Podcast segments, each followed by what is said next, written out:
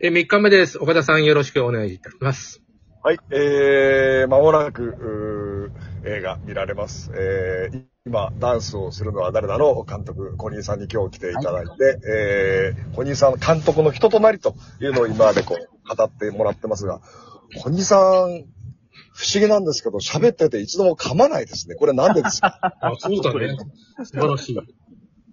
しかもさっき、はいあの、1分で、あの1分以内で喋りますねって言って、ちょうど1分だったじゃないですか。はいはいこれど。ういうことなんですか？もうテレビの岡田さんが気になるね。バレてしまいましたね。いや、私は、元寸大予備校で物理の講師を10年間やってたんですね。ええそうなんですよ。なので、その物理の講義もやっぱり50分とか、まあその中で収めるようなトレーニングをもう22歳からひたすらやってきましたからね。あったんですね。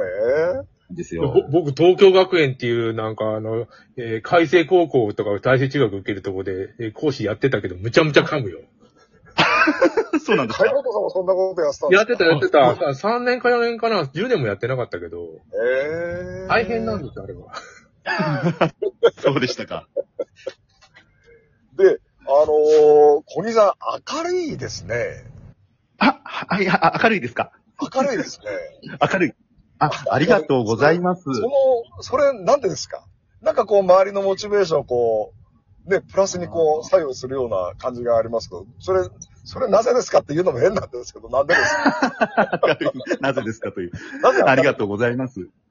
まあ、まあ、前々回から続けてる私はもうずっといじめられっ子だったので、やはりその、もう、もう下を向いて、うつむいて、まあ歩いてるような、まあだから人生悲観して早く死にたい、早く死にたいっていう、もうすごいこうネガティブオーラを出す人間だったからこそ、その生き方だと自分も不幸せになるし、周りも不幸せになっちゃうな。だから、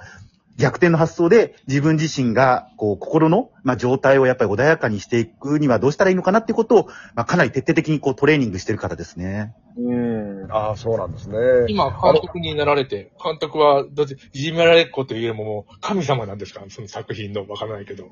え、どういうことですか？全部その世世界を作ってるのは俺だみたいな感じでやってるんでしょ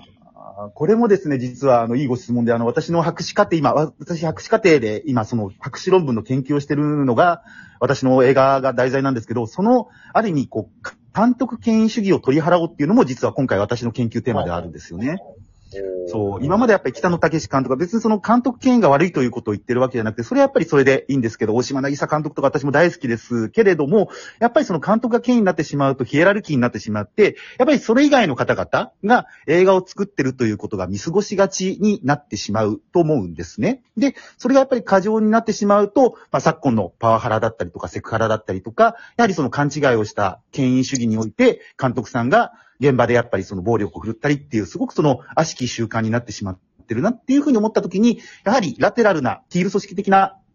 考え方で、えー映画制作を望みたいなと思って、だから私はそういうふうな、あの、組っていう言い方をせずに、私はもうチームコニーっていう形で、チームっていうような表現で皆さんに呼んでいただいてるんですよね。あの、黒沢監督がもう、あの、太陽が沈むのに、うん見て、ダメ出しを太陽にした。違うだろうとか言って。そういう権威主義というか、話話が出てくるぐらい監督ってすごか、すごいもんだっていう印象がうん僕にはあるんですよね。ありますよね。あの、電柱ね、いらないから、さっさと取り払ってくれみたいなね、ありましたもんね。でも今、あの、なんていうの、デジタル処理ができるようになったから、はいあの、はいちょっと楽、例えば車の輪立ちがなんね、江戸時代にあっちゃいかいけないし、もう戦国の合戦取ったうちに、あ最後見たら腕時計してる奴がいたっていうから、そんで、ね全部消せるもんね、そういうのね。いや、今、あの、グリーンバックもいらなくなってきて、もうそのマスクと言って、昔だとグリーンバックでその背景を合成していたのが、うんもうグリーンバックをやらなくても、まあ今、ズームなんかでもそうですよね。背景画像を勝手にこう、ね。うんね、あれがもう映画の技術で当たり前になってきてるんで、だからすごくその、若い方々も含めて、あの、制作の仕方が楽になってきてるはずなんですよね。うんあ、じゃあ予算も下げられるっていうのはそ、その辺もあるのかな？あ、そう、だから、あの、昔だと40代で映画監督デビューできたらは若手だって、40代で若手っていうような業界なんですね。だから、それがもう今10代、20代の方々が、まあ、創造性を発揮させて面白い映画を作ってるから、まあ、ある意味すごいそういう、こう、うん、過渡期というか、まあ、パラダイムシフトが起きてるんじゃないかなとは思ってますけどね。今、あの、監督が、えー、と、と、と撮ってるキャスティングで、浅田美代子さんだとか、えっ、と、はいえー、なんか、あ、麻生、えー、麻生さんじゃないか、いろいろ、あいるじゃいるじゃないですか。畑中陽子さんの名前も見えるし、はいはいえっ、と、杉本彩さん今回出てるんですね。あの、もう昭和だなっていう感じがすごく。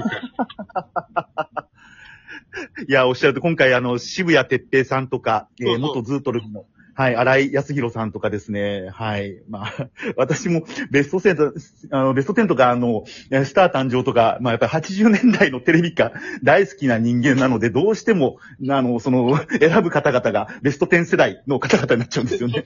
見てる方がね、あの、あっていう感じがしました。うん。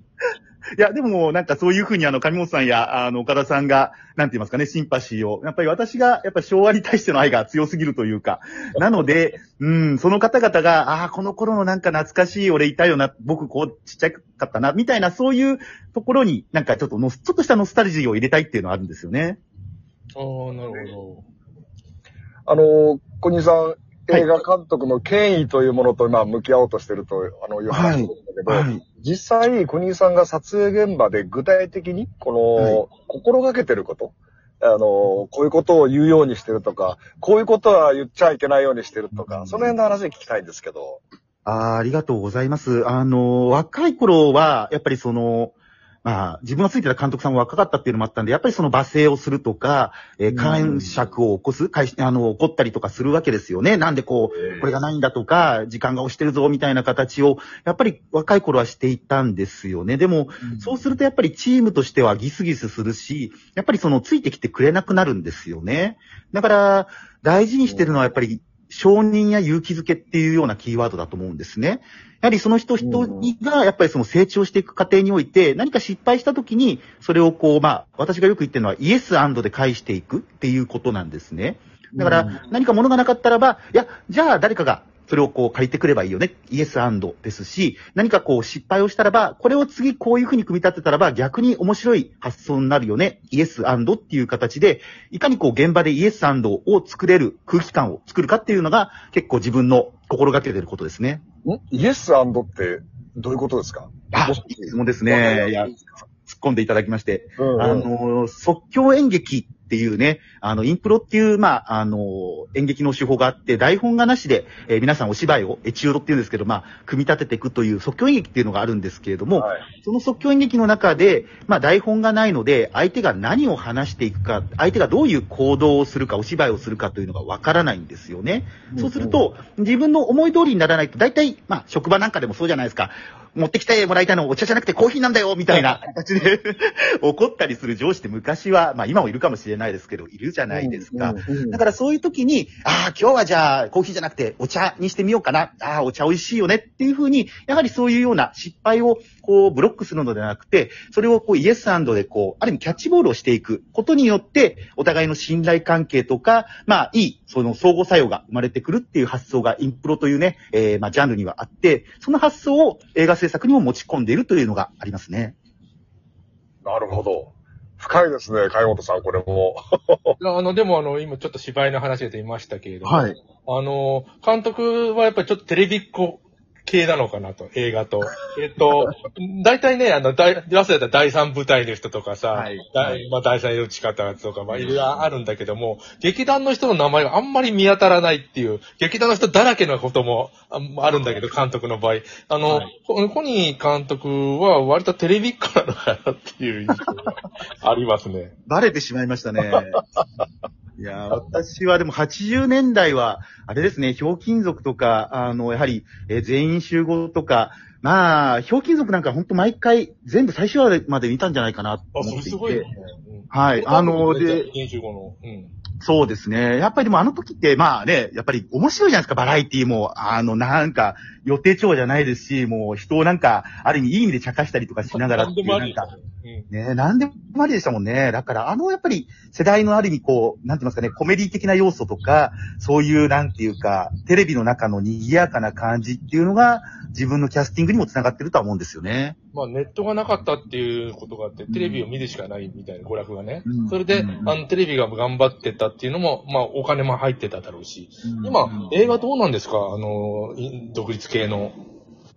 どうですかね？いや、うーん、今、ネットフリックスさんとか、まあ、フールとか、まあ、アマゾンプライムとか、かなりそういう、こう、外資の、やっぱりそう、制作部隊が、どっと押し寄せてるので、ある種、お金があって、企画力もあって、インフラもあってっていう形だと、やっぱり独立系があって、うーん、作る意欲はあるけれども、なかなか最後までフィニッシュする作品が少なかったり、まあ、